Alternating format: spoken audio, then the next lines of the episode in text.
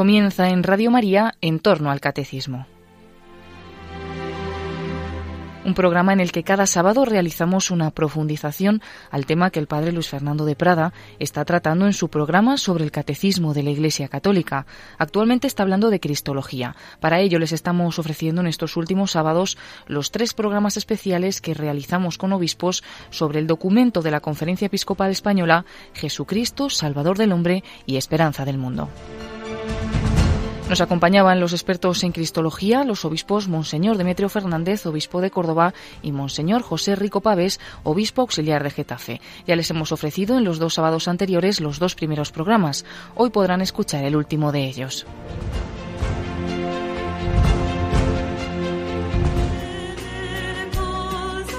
Alabados sean Jesús, María José. Muy buenos días, muy querida familia. Vamos a realizar este tercer programa, estos tres especiales, documento de la Conferencia Episcopal Española, Jesucristo Salvador del Hombre y Esperanza del Mundo, con la inestimable colaboración de, estos dos obispos expertos en cristología, profesores ambos que han sido, son de cristología, eh, don Demetrio Fernández y don José Rico, Pavés, don Demetrio, aunque creo que en Córdoba lo celebran otro día, pero bueno, eh, Córdoba tiene una especial devoción a San Rafael. Muy buenos días. Es una devoción, buenos días, que corresponde a su especial protección. Es una ciudad que ha experimentado la protección de San Rafael a lo largo de la historia. Es la ciudad del arcángel. Caramba. ¿Y qué día lo celebran allí particularmente? El 24 de octubre. Todos los niños saben dónde está el estadio del arcángel. Es verdad. Son amigos al fútbol. Es verdad. Así que. Muy bien. Pues a San Rafael le encomendamos esa su ciudad y su diócesis. Y, y, a los pies del corazón de Jesús tenemos a don José Rico en Getafe. Buenos días, don José. Buenos días, aquí seguimos en el Cerro de los Ángeles. Estupendo. Bueno, pues pues hemos tenido los dos programas anteriores que ya pueden, los que quieran volverlos a escuchar o que no pudieran hacerlo, pueden bajárselo del podcast de la página web de Radio María, www.radiomaria.es. Pero también haremos un CD MP3 donde estarán recopiladas los tres programas, los dos anteriores y el de hoy. Vamos a añadir también a ellos dos programas especiales que, que en julio dedicó Monseñor Munilla a, también a este mismo documento y así pues pues va a ser un CD muy completito para, para conocer este, este documento tan interesante. Si le parece, don José, primero nos resume un poco lo que, lo que hemos visto en los días anteriores, de qué va el documento, qué partes tiene, y ya empalmamos donde nos habíamos quedado ayer. Muy bien, pues este documento de la Conferencia Episcopal Española dedicado a la persona de Cristo y su misión, que tiene como título Jesucristo, Salvador del hombre y esperanza del mundo, lo estamos presentando en torno a tres grandes bloques. El primer bloque, Jesucristo y la revelación, que en el documento se desarrolla en la primera y segunda parte. En la primera, Jesucristo es presentado como revelador de la verdad del hombre. En la segunda, Jesucristo es presentado como revelador del misterio de Dios, que es Padre, Hijo y Espíritu Santo. A esto hemos dedicado el primer día. El segundo gran bloque, que fue objeto de la exposición de ayer, está dedicado a Jesucristo y la salvación y nos hemos centrado en tres grandes puntos. Primero, como punto de partida, la predicación apostólica, tal como aparece recogida en el libro de los Hechos de los Apóstoles. No se nos ha dado otro nombre invocando el cual podamos ser salvados. ¿Por qué esta predicación? ¿Por qué este modo de situarse el cristianismo desde los orígenes en un contexto plural en lo religioso? Por la singularidad de aquel a quien seguimos, que no es un mero hombre buscador de Dios, sino que en él reconocemos a Dios que se ha hecho hombre y que ha venido a la búsqueda del hombre. Jesucristo, persona divina, verdadero Dios y verdadero hombre. En un segundo momento, ayer pues estuvimos exponiendo algunas interpretaciones erróneas que en nuestros días se dan sobre la mediación única y universal de Cristo y por su asociación a Cristo también de la Iglesia. Y comentábamos un primer error, que es el de considerar que todas las religiones son complementarias porque ninguna puede agotar el misterio de Dios. Y ahí pues recordábamos una y otra vez cómo el cristianismo no se presenta en medio del mundo como una expresión más del esfuerzo del hombre por llegar hasta Dios, sino como la proclamación gozosa de que ha sido Dios el que ha venido al encuentro del hombre. Señalábamos un segundo error, que es el de considerar a Jesús de Nazaret como una de las posibles encarnaciones del Logos. Históricamente Jesús de Nazaret sería una de estas encarnaciones, pero otras posibles habrían sido otros líderes religiosos. Este error pues también lo eh, rechazábamos afirmando que eh, Jesús es la única encarnación del Logos, el Salvador es uno y único. Y el tercer error es considerar que una es la salvación que trae Jesús, el Verbo encarnado, y otra la que trae el Espíritu Santo.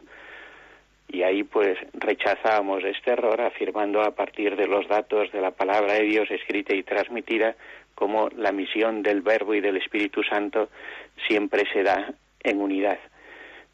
empezamos ayer también a exponer las consecuencias de estos errores que se hacen especialmente manifiestas en el ámbito de la misión. Si Jesús es un Salvador más entre otros, ¿qué sentido tiene dejar casa, padre, madre, salir a anunciar a los que no conocen a Jesucristo que solo en Él está la salvación? Por eso es determinante tener con absoluta claridad aquello que nos ha sido confiado. Somos portadores de la palabra nueva del Evangelio y este es el objetivo siempre de la misión, hacer a otros partícipes de la alegría de conocer a Jesucristo. La primera consecuencia negativa que señalábamos ayer a propósito de la misión y de la tarea evangelizadora de la Iglesia es reducir, reducir esta a la mera promoción social, enfrentando humanización y evangelización.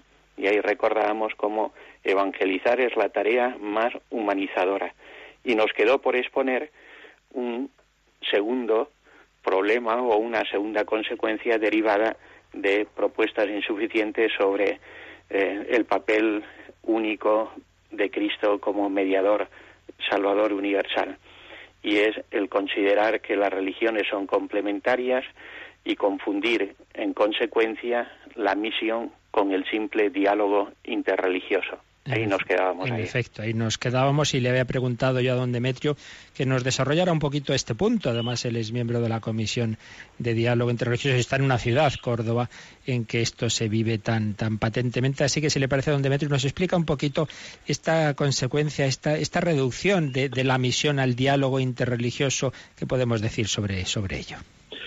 Sí, al vivir como vivimos eh, pues en un contexto eh, de pluralismo religioso, así lo llamamos, muchas veces desde fuera o desde dentro se entiende que aquí lo que hay que hacer es llevarse bien con todo el mundo y respetar las verdades que cada uno posee o que cada uno ha alcanzado a ver. Eh, caeríamos de nuevo en el relativismo.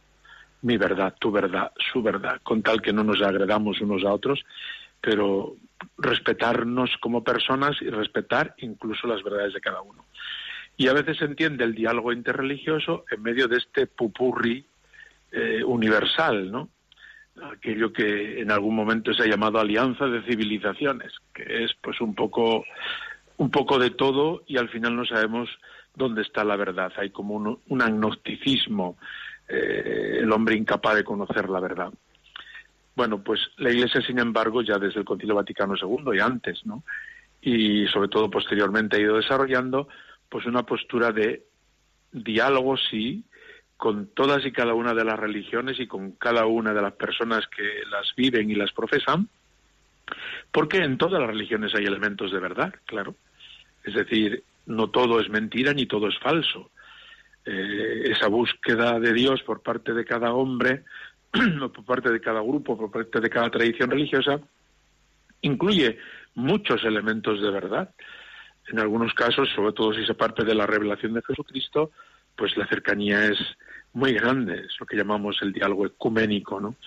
Pero también cuando partimos de el Dios que se ha revelado en el Antiguo Testamento o pues, al que recurren los musulmanes, eh, bueno, pues hay elementos comunes muy valiosos y muy importantes, ¿no? Pero también hay que saber que hay elementos diferenciadores fundamentales. Para el cristiano el elemento diferenciador fundamental es Jesucristo. Jesucristo, como hemos venido comentando estos días pasados, Dios verdadero, porque es el Hijo consustancial del Padre, y hombre verdadero como nosotros, semejante en todo, sin pecado. Bien, pues este anuncio es escándalo para los judíos, es necedad para los griegos, en el sentido de los sabios, pero este anuncio de Jesucristo muerto y resucitado es fuerza de Dios y sabiduría de Dios. El diálogo interreligioso, por tanto, está lleno de, de respeto a las personas e incluso a las propuestas, pero lógicamente proyecta sobre todo ese mundo la luz que nos viene de Jesucristo. No la vamos a ocultar, porque no se enciende una lámpara en la casa para ponerla debajo de la mesa, sino para que alumbre a todos los de la casa. El diálogo interreligioso, por tanto, es mutua acogida en las personas y valorar lo que hay de positivo para poder luchar juntos por causas comunes como son la paz, la justicia y tantas, tantos aspectos que se derivan de ahí. Pero ya el Papa Pablo VI, que fue el que concluyó el Concilio Vaticano II y que en su primera encíclica programática Ecclesiam Suam desarrolló esta idea, hablaba de diálogo. Es decir, la Iglesia se pone en actitud de diálogo con el mundo y cada uno de sus miembros en la Iglesia, pastores, fieles, laicos, nos ponemos en actitud de diálogo con el mundo. Pero él mismo subrayaba que ese diálogo no puede renunciar al anuncio. Es diálogo de salvación, no diálogo para convencer al otro con nuestras, nuestros argumentos, sino para mostrarle, eh, como después dirá el Papa Francisco con mucha frecuencia, la evangelización no es proselitismo, eh, sino que se transmite por testimonio. Pero ese testimonio no lo podemos ocultar, ese testimonio no lo podemos silenciar. El diálogo interreligioso, por tanto, es acogida mutua de las personas en el respeto, porque cada persona es de alguna manera reflejo de Dios e imagen de Dios, y también acogida de sus propias tradiciones religiosas, con todo respeto, porque hay muchos elementos de verdad, pero en ese diálogo interreligioso nosotros anunciamos a Cristo crucificado y resucitado, porque ese diálogo es para la salvación y es un diálogo que incluye el anuncio explícito de lo que nos ha sido dado y no podemos callar.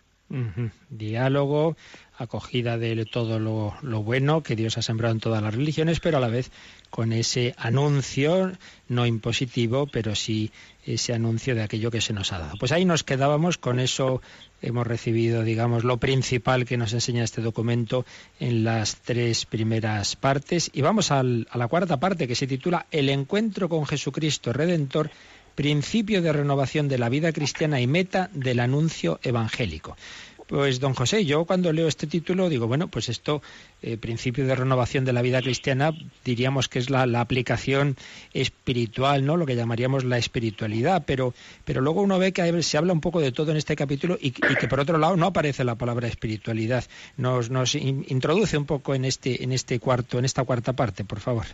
Sí, efectivamente. Esta cuarta parte, decíamos, pertenece, según el esquema que estamos siguiendo, al tercer gran bloque que hemos designado así, Jesucristo y la espiritualidad. Pero efectivamente, si el lector eh, presta atención, observará que no aparece la palabra espiritualidad, tampoco aparece la palabra vida interior u otras semejantes. ¿De qué se habla en esta parte? Pues en rigor, tal como lo vamos a exponer a continuación, se nos presenta aquello que completa la exposición del misterio de Cristo, en concreto su pasión y muerte, su resurrección, el misterio del Sagrado Corazón de Jesús. Estos son como los tres grandes puntos de esta cuarta parte del documento. ¿Y esto qué tiene que ver en realidad con la espiritualidad?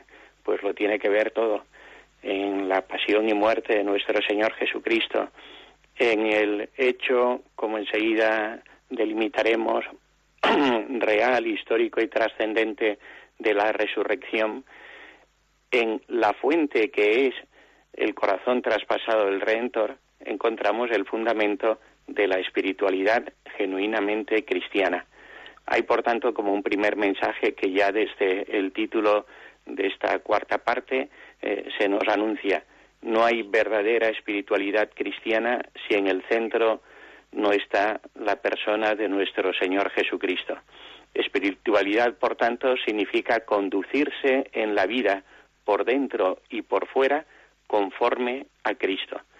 Por eso, para la espiritualidad son de enorme importancia tres palabras que encuentran su raíz en estos misterios la pasión y la muerte, la resurrección, el sagrado corazón de Jesús. ¿Cuáles son esas tres palabras? Seguimiento, imitación y permanencia. Seguimiento es Cristo el que nos invita a negarnos a nosotros mismos, cargar con la cruz a diario y seguirle.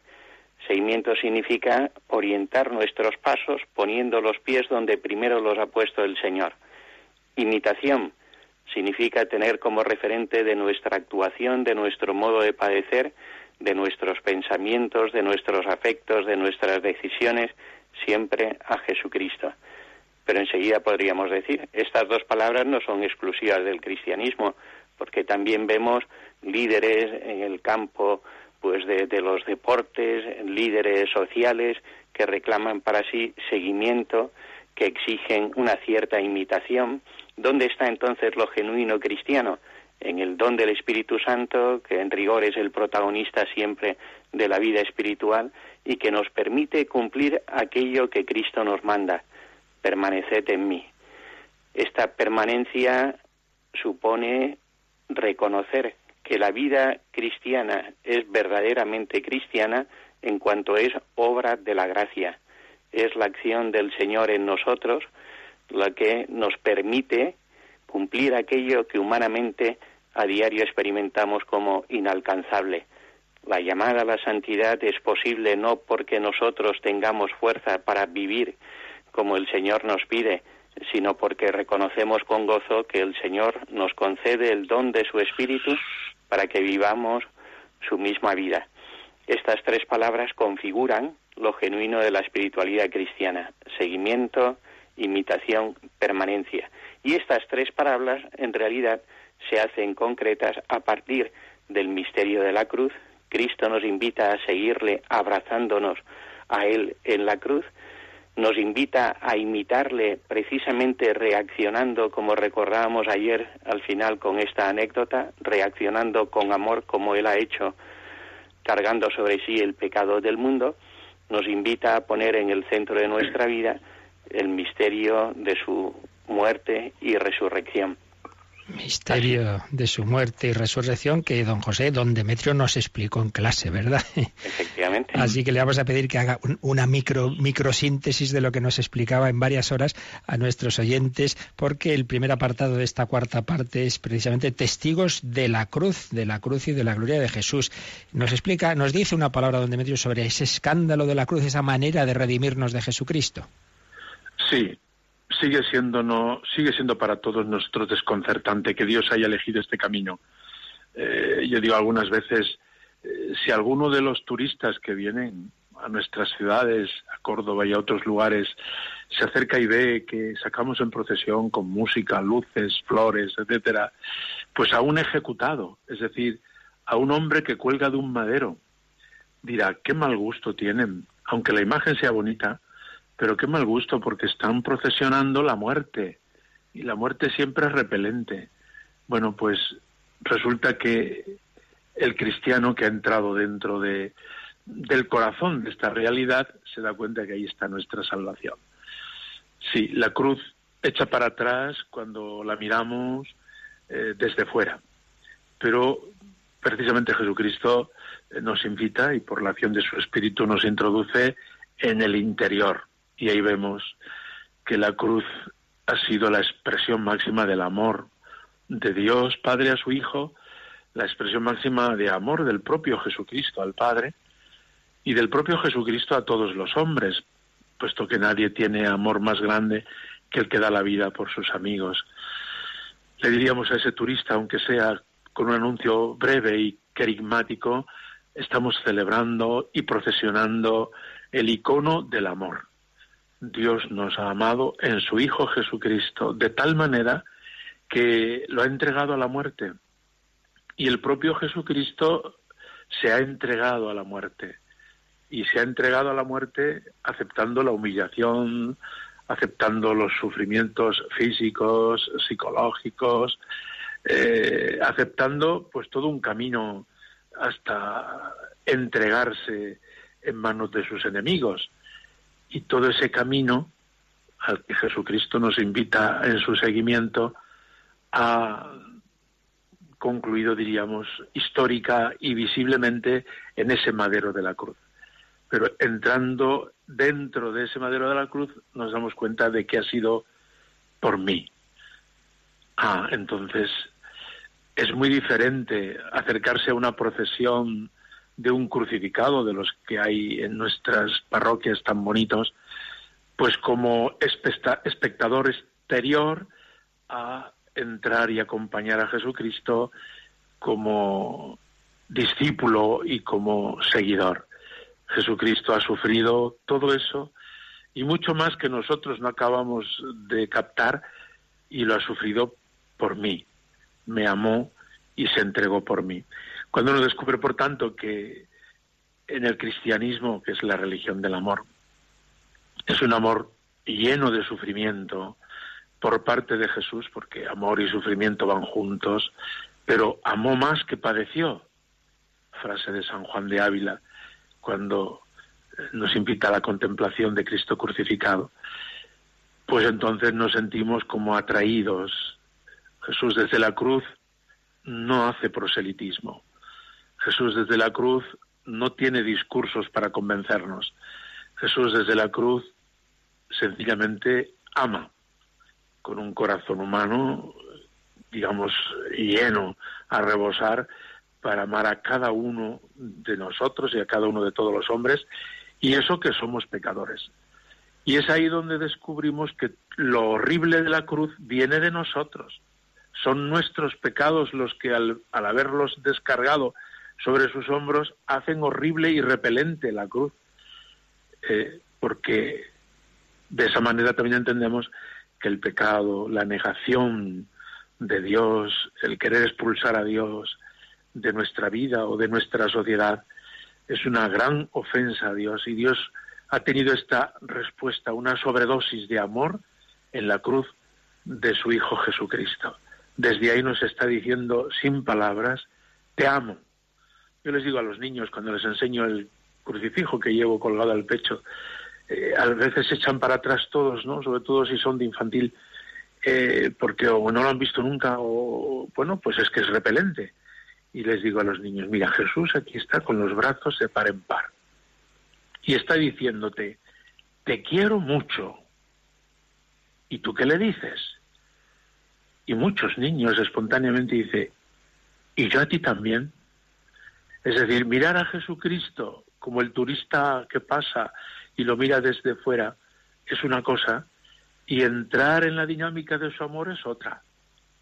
La cruz es la máxima expresión de amor por parte del Padre y de amor por parte del propio Jesucristo y de amor por parte nuestra en la medida en que participamos de esa cruz por amor a Jesucristo y por amor a los demás, eh, el sufrimiento, en la misión que Dios nos encomiende, en el gastar nuestra vida por los demás, etcétera, ¿no?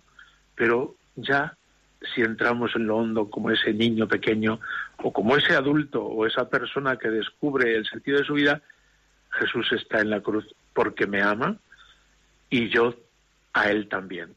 Creo que el cristianismo, por tanto, no es como algunos pueden pensar desde fuera a manera de turistas, la religión del dolorismo, de un ejecutado que sacan con mal gusto en procesión, sino que el cristianismo es la religión del amor y este amor se ha expresado de manera pluscuamperfecta en un sufrimiento hasta la muerte de cruz. Y de ahí ha venido nuestra vida, porque esa muerte de Jesús es causa de nuestra vida. En la cruz está la vida. Mónica, si te parece, vamos a hacer un momento de oración meditativa con, con una canción precisamente que expresa ese misterio de la vida que procede de la cruz de Cristo.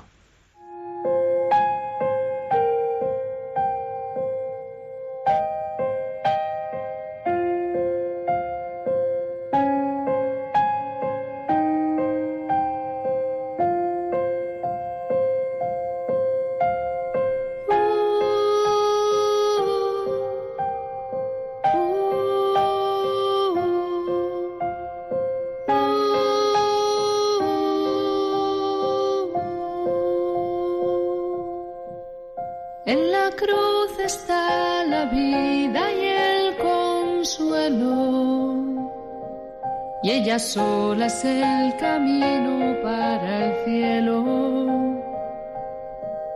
En la cruz está la vida y el consuelo. Y ella sola es el camino para el cielo. En la cruz está el Señor de cielo y tierra y el gozar de mucha paz aunque haya guerra. Todos los males destierra en este suelo y ella sola es el camino para el cielo. En la cruz está la vida y el consuelo, y ella sola es el camino para el cielo. Cruz está la vida y el consuelo, y ella sola es el camino para el cielo. De la cruz dice la esposa su querido que es una palma preciosa donde ha subido y su fruto le ha sabido a Dios del cielo. Y ella sola es el camino para el cielo.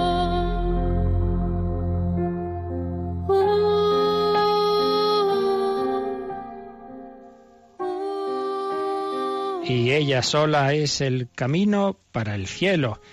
La cruz, manifestación del amor del Dios hecho carne, fuente de vida, pero evidentemente nuestra fe, nuestro seguimiento de Cristo no termina en el Calvario. Jesús ha resucitado y de esto, testigos de Cristo resucitado, don José nos habla el documento y además es un punto fundamental y en el que pues sigue habiendo a veces interpretaciones un poco reductivas de las que habla también el documento. Nos expone un poquito este, este punto central de nuestra fe, don José. Pues así es, la liturgia lo proclama con fuerza apoyándose en la palabra de Dios en la vigilia pascual, la muerte muerta. Como el mismo Cristo había anunciado, la muerte no sería la palabra definitiva en su vida, sino el triunfo sobre la muerte, que es la resurrección. Importante es entonces acercarse a este acontecimiento que lo ha cambiado todo, porque solo Cristo ha vuelto de la muerte y solo Cristo nos ha abierto las puertas de la vida eterna.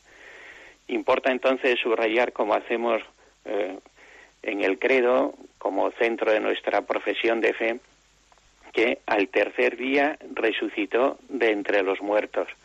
La resurrección de Cristo no es como la de Lázaro. Jesucristo no vuelve a la vida que antes tenía, sino que la resurrección consiste en entrar en la vida definitiva, en hacer partícipe a la humanidad de la gloria que le correspondía, que le corresponde al Hijo por ser Dios como el Padre y el Espíritu Santo. De tal manera que se produce así un hecho singular, único en la historia. El Catecismo de la Iglesia Católica, cuando presenta este hecho, nos da tres adjetivos fundamentales para situarnos siempre dentro de la fe de la Iglesia Católica. A propósito de este hecho, se nos dice que es un hecho real, no es simplemente la conclusión a la que llegan los discípulos después de repasar las experiencias que han tenido con Jesús, lo que lleva a anunciar la resurrección, sino que hay un acontecimiento verdadero. Ese acontecimiento es histórico, porque ha sucedido en la historia y ha dejado su huella en la historia. De ahí la importancia de los datos que se ofrece en la primerísima predicación cristiana que se recogen en los testimonios evangélicos. Esas huellas en la historia de la resurrección de Cristo son el sepulcro vacío, son los relatos de las apariciones. Ahí es de enorme importancia percibir que no se trata simplemente de que los discípulos vieran a Jesús, según el lenguaje en el que están expresados estos relatos, es Jesús el que se deja ver. Jesús es Señor del espacio y del tiempo, por esto se hace presente estando las puertas cerradas, no está ya él circunscrito a las condiciones histórico-temporales en las que nosotros nos movemos. Él es Señor del tiempo y de la historia e inaugura un orden nuevo sobre el cual Él tiene señorío. Segundo adjetivo, por tanto, acontecimiento primero real, acontecimiento histórico y acontecimiento al mismo tiempo trascendente, porque sucediendo en la historia la supera, la lleva más allá. Esto significa que ante el hecho de la resurrección no basta, sin más, la simple evidencia que arqueólogos o historiadores pueden obtener a partir de los datos. Y esto, pues la razón lo asume y lo hace suyo sin más, sino que se debe poner en ejercicio la fe. De ahí que confesemos a propósito de este hecho, pues esta triple característica, hecho real, histórico, trascendente. Los evangelistas también refieren que en los relatos de las apariciones de Cristo se produce siempre una transformación en los discípulos. Ven primero a Jesús y han de pasar de un ver con los ojos a un reconocer, que implica siempre ir más allá. bueno, pues también en nuestros días, como en la antigüedad, precisamente porque este es el hecho decisivo que cambia la historia, pues ha habido interpretaciones unas veces que se mueven en el ámbito de lo puramente racional y quieren explicar los relatos de las apariciones, la predicación en torno a la resurrección en términos simplemente racionales y hay otros que por considerar que es un hecho tan singular como el que acabamos de describir, pues en realidad se debe prescindir de él, de tal manera que el hecho de la resurrección pues en unos casos y otros aparece también atacado. Eh, presentaciones reduccionistas que hoy nos podemos encontrar a propósito de la resurrección. Considerar que la resurrección consiste simplemente en la pervivencia de la causa de Jesús. Y así se dice. Los discípulos, después de la muerte de Cristo, han quedado sobrecogidos, pero reflexionan sobre el mensaje que Jesús les ha dejado. Este mensaje está vivo en ellos y si está vivo en ellos, quiere decir que Jesús ha resucitado y identifican la resurrección con la pervivencia de la causa de Jesús. Mientras quede en nuestro recuerdo Jesús, podremos decir que ha resucitado. Esto, aparte de ser un reduccionismo, dejaría sin explicación que la Iglesia tenga ya 20 siglos de historia. No es el simple recuerdo de un mensaje, no es solo pues el testimonio de unos hechos que conformaron la vida de Jesús, lo que lleva a proclamar la resurrección. Ha habido algo único y singular de lo cual los apóstoles, los discípulos son testigos. También el documento insiste en la clave de la esperanza cristiana. Precisamente porque Cristo ha resucitado, se nos ha abierto el horizonte de la eternidad. El Papa Benedicto XVI en su segunda encíclica utilizó una expresión sencilla para explicar esta virtud teologal que es fundamental mientras estamos en este mundo, la esperanza. Y decía, porque sabemos con seguridad que Cristo nos espera, podemos nosotros esperar. El secreto de la esperanza cristiana está en la certeza de que Cristo cumple su promesa. Él se despide de sus discípulos diciendo, no os dejaré solos, voy a prepararos sitio donde yo voy, también vendréis vosotros. Y esta es la razón de nuestra esperanza, sabernos esperados por Jesús. Entre pues la predicación que a propósito de la esperanza suelo hacer, pues repito, y así me han escuchado ya varias veces pues los, fieles de la diócesis de Getafe, que he comprendido mejor la expresión del Papa Benedicto XVI podemos esperar porque sabemos que al final de nuestra vida hay quien nos espera, a partir de un testimonio de unas religiosas que trabajan en uno de los centros penitenciarios que están en el territorio de nuestra diócesis. Una de estas religiosas eh, pues comentaba que en el trabajo con los reclusos lo más duro es la situación de desesperanza en la que muchos caen que formulan con estas palabras ¿para qué voy a cambiar si fuera no hay nadie que me espere. La esperanza cristiana es justo lo contrario, saber que el Señor me espera y que por tanto hay alguien a quien le importo, hay alguien a quien les interesan mis lágrimas, mis sufrimientos, mis dificultades, hay quien comparte mis alegrías. Saberme esperado precisamente por aquel que ha derrotado la muerte es lo que llena de esperanza mi caminar en este mundo todos los días. Por esto Cristo es esperanza del mundo, por esto Cristo y solo Él puede ser el que nos trae la esperanza que nuestro corazón reclama. Un bello ejemplo. Voy a tomar buena nota porque creo que vale la pena, en efecto, pues contarlo y, saber eso que nos espera que nos espera el Señor. Eh, don Demetrio, si quiere añadir porque este es un punto tan fundamental, la cruz, la resurrección, esto que nos ha dicho don José, las implicaciones de la resurrección de Cristo para nuestra fe y nuestra esperanza, seguro que algo más, mucho más podríamos añadir. Pues sí, el propio San Pablo nos dice que si Jesucristo no hubiera resucitado, seríamos los más tontos de este mundo. Es decir, la fe cristiana no se compone pues solo de un personaje histórico que podemos conocerle y que le conocemos muy bien por tantos datos, sino que el núcleo central de la religión cristiana, de la fe cristiana, es la persona de Jesucristo y lo central de su vida es que ha muerto por nosotros en una expresión de amor eh, sin límites y que supera todo cálculo humano hasta el extremo, y su resurrección, la resurrección de Jesucristo, que ha sido constatada por los apóstoles, por los signos de su presencia y por la transformación que se ha generado en su entorno, pues es afirmada desde la fe, eh, no es una conclusión del dos más dos son cuatro, sino es el Espíritu el que dice a nuestro Espíritu, verdaderamente Jesucristo es el Señor.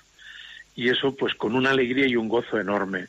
Yo lo he constatado a mucha gente a lo largo de mi ministerio sacerdotal, ¿no? Como pues un joven o un adulto en un momento de conversión eh, se encuentra con Jesucristo vivo, glorioso, y le hace pues incluso llorar de alegría. Realmente ha resucitado. Los relatos bíblicos, los de la resurrección, son de los más bonitos que hay en toda la Biblia, porque son relatos en los que se describe este encuentro. Por ejemplo, el de María Magdalena, como ella que busca a su Señor, le confunde con el hortelano y cómo Jesús le llama por su nombre y ella le reconoce. Ese reconocer a Jesús es propiamente eh, lo que llamamos el acto de fe, es decir, dejarse mover e iluminar por el Espíritu Santo y confesar Jesús es Dios, Jesús es Señor, Jesús es mi Señor, que vive, que ha vencido la muerte, ¿no? O el relato de los discípulos de Maús, que todos conocemos y que es tan bonito, ¿no? Como Jesús se hace compañero de camino, un compañero paciente, cómo Jesús va explicándoles, cómo Jesús escucha sus inquietudes, sus eh, desilusiones, sus faltas de esperanza, y cómo Jesús va encendiendo progresivamente en su corazón el de los discípulos de Maús que él, Jesucristo, ha resucitado, ¿no? Y cuando en el final del relato ellos descubren que es Él el que está caminando con ellos, pues el corazón se les llena de alegría y corren a anunciárselo a los demás. O los relatos junto al lago de Tiberíades, preciosos igualmente, cuando Jesús eh, se les hace presente estando ellos en la pesca y pues eso muchachos, tenéis pescado y el discípulo amado eh, descubre, es el Señor. Y pues dejan todo, la pesca y todo, y se van a, a la orilla y Jesús tiene ese rato de diálogo con ellos y le pide a Pedro esa triple confesión de amor, me amas, Pedro, me amas. En fin, cada uno de los relatos que se proclaman durante los ocho días de Pascua, pues vale la pena volverlos a leer, porque mm. son realmente una transmisión de esta buena noticia y de esta alegría de la cual la Iglesia es portadora para el mundo no ha inventado la Iglesia la resurrección del Señor, le ha venido dada de una manera eh, de múltiple testimonio simultáneo y de cambio de vida en los apóstoles. La resurrección no es fruto de la razón, pero es razonable, se puede explicar y se debe estudiar para ver cuáles son sus fundamentos. Pero tanto en la escritura como en la experiencia a lo largo de la historia de tantas personas, discípulos de Jesucristo, es algo precioso y supone un cambio en nuestra vida. Jesucristo resucitado y vivo, no seguimos a un mero personaje histórico, seguimos a un viviente, un viviente es una persona divina que sigue teniendo su naturaleza humana, que tiene un corazón humano.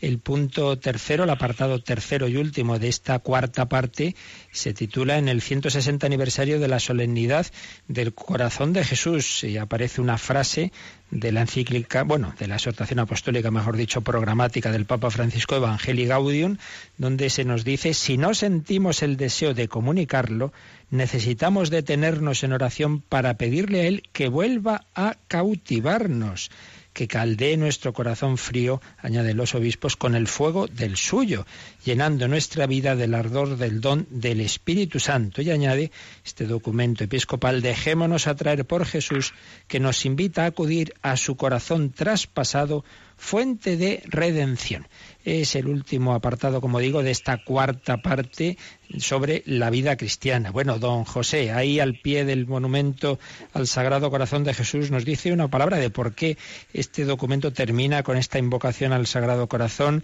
y lo que se nos dice en él, de que este corazón traspasado es fuente de los sacramentos, fuente de la Iglesia. Es un tema ya muy antiguo, patrístico, este que conoce a los santos padres. Una palabra sobre todo esto.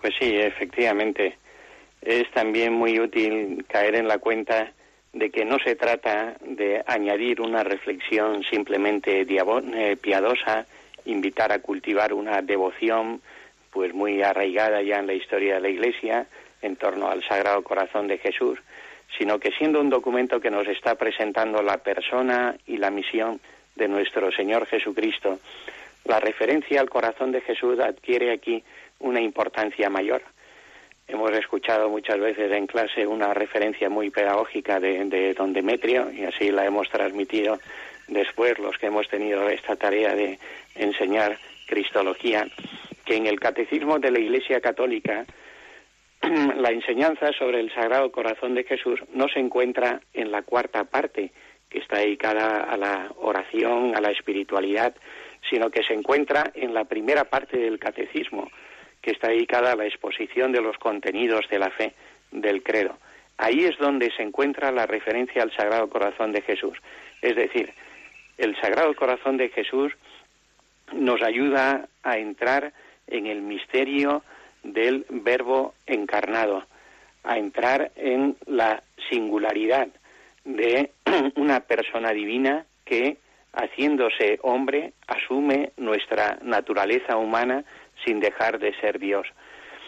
Eh, las enseñanzas del magisterio en este punto pues han sido muy luminosas, pues principalmente en el siglo XX y se alude también en el documento pues a la gran encíclica del Papa Pío XII, Aurietis Aquas, al recuerdo que de ella hizo el Papa eh, Benedicto XVI, recuerdo con motivo del el aniversario, el 50 aniversario de la publicación de esta encíclica, que llevaba al Papa a recordar que el Sagrado Corazón de Jesús es el manantial al que debemos seguir acudiendo para profundizar en el conocimiento de Cristo y para experimentar más a fondo su amor. Pues a este manantial podemos y debemos acudir. ¿Cómo? Pues simplemente dejándonos llevar por el testimonio evangélico las referencias al corazón de Jesús que encontramos en las Escrituras, pues nos hablan de la invitación de Cristo que hace de su corazón escuela y descanso para nosotros. Venid a mí. Esta es pues la invitación que reza también al pie del monumento al corazón de Jesús aquí en el Cerro de los Ángeles, pero encontramos también referencia al corazón de Jesús en el modo que la tradición cristiana ha descubierto singular para leer las escrituras con provecho. Se nos dice que en la última cena el discípulo amado recostó su cabeza sobre el costado de Jesús en el momento en el que este mismo discípulo, el evangelista San Juan, dice, habiendo amado a los suyos que estaban en el mundo, los amó hasta el extremo.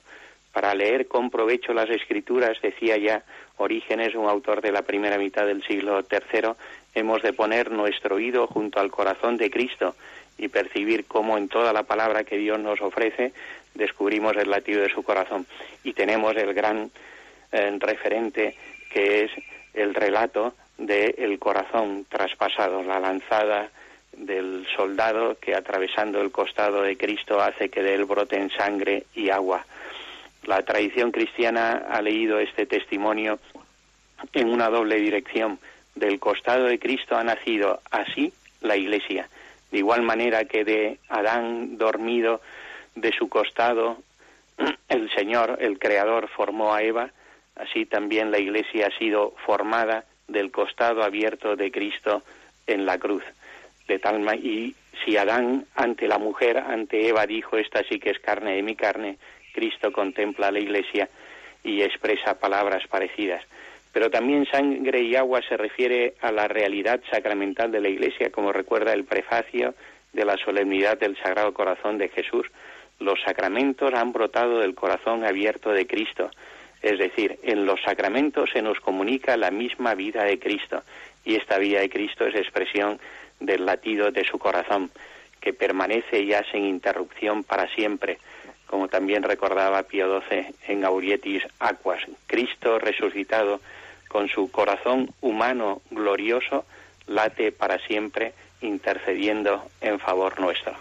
Más allá, pues, de de devociones que siempre son buenas y necesarias para, para todo, para todo el pueblo de Dios, pero aquí estamos yendo a algo fundamental, al núcleo, digamos, de la fe cristiana, el corazón, el corazón de Cristo, que es a su vez el corazón de la fe cristiana. Recuerdo que don Demetrio también nos, nos contaba su experiencia de en la primera parroquia, creo que es la que estuvo don Demetrio, el buen pastor, ¿no? De cómo el, pueblo cristiano conocía al Señor a través del corazón de Jesús. ¿Qué nos añadiría eh, desde el punto de vista dogmático y también pastoral sobre, sobre este misterio del corazón de Cristo?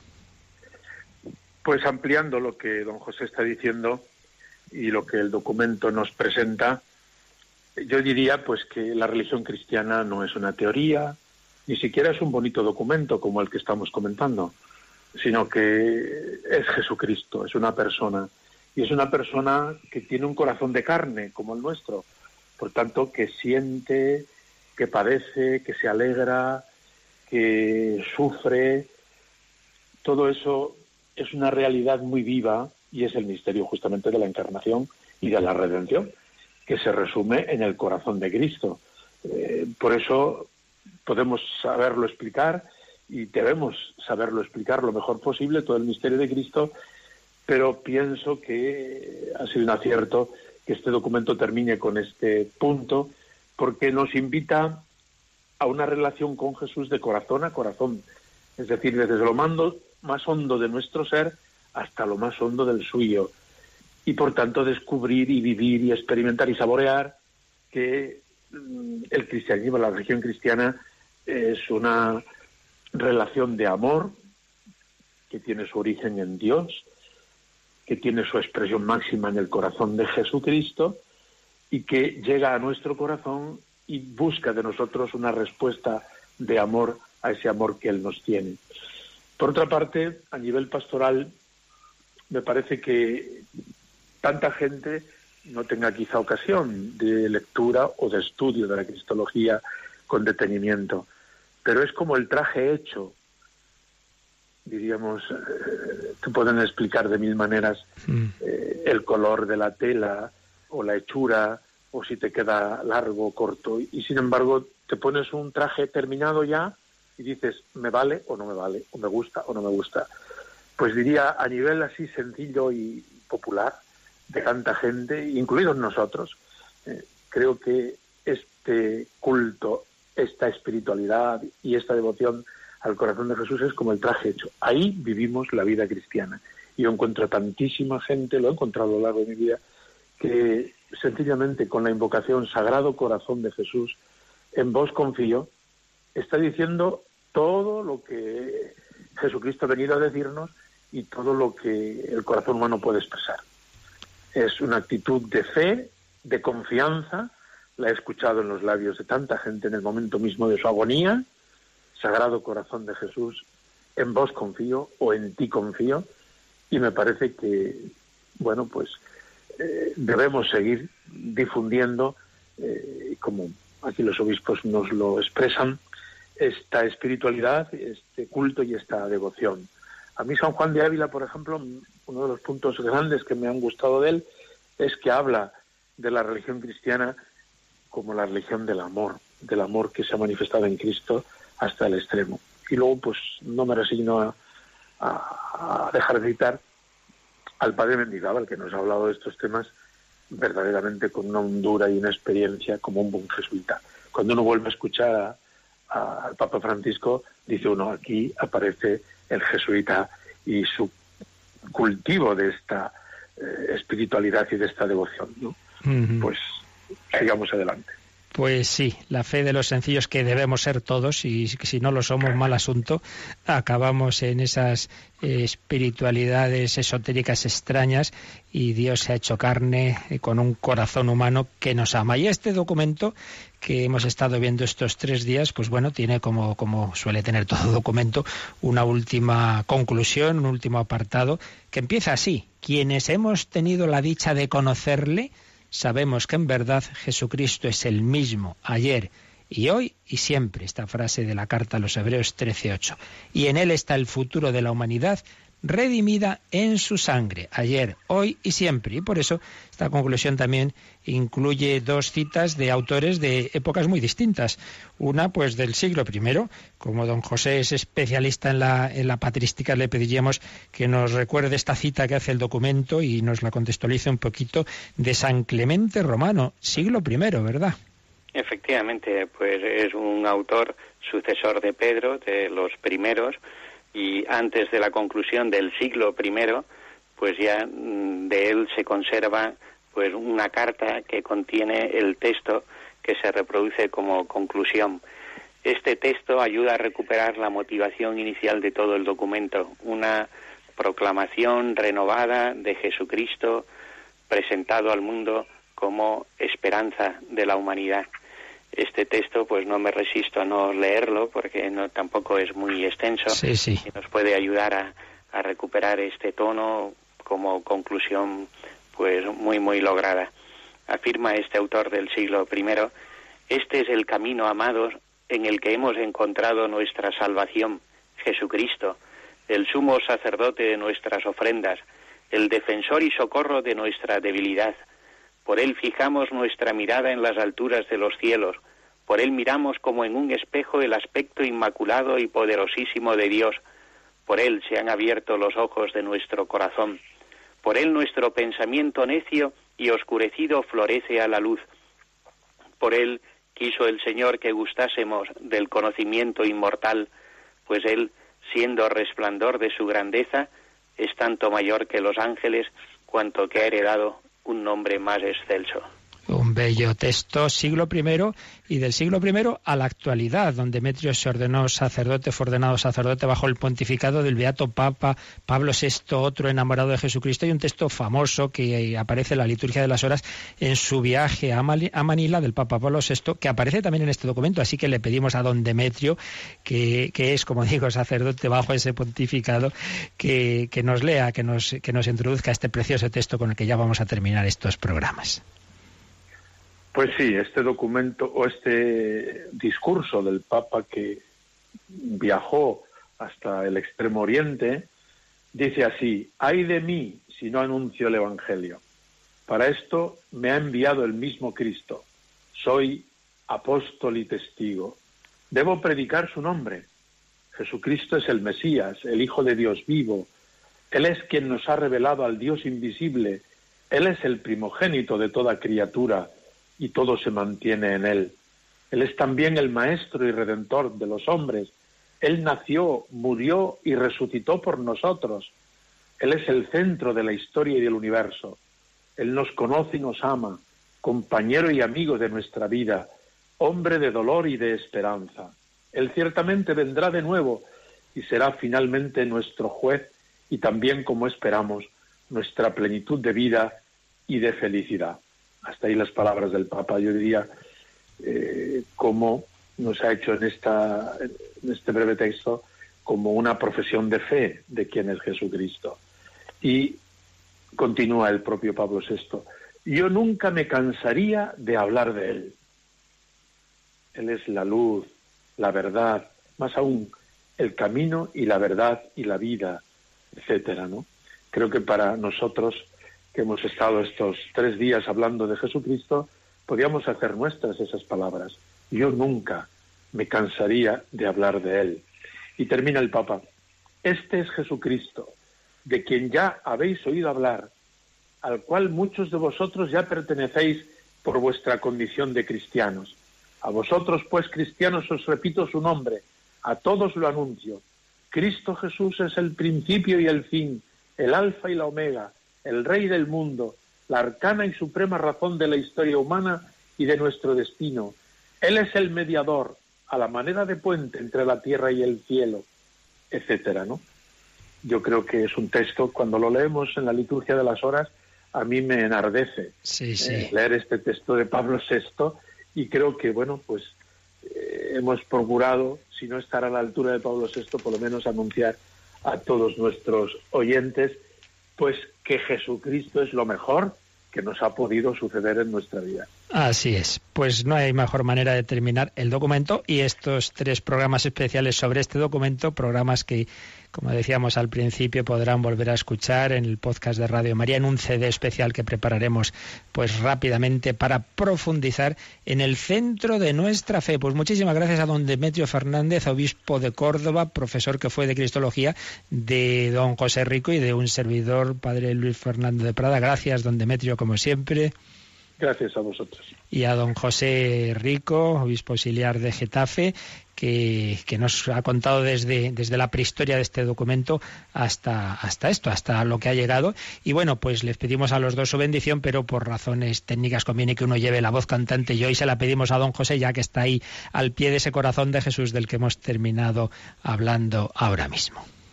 Pues encantado. Recibimos la bendición. El Señor esté con vosotros. Y con tu espíritu.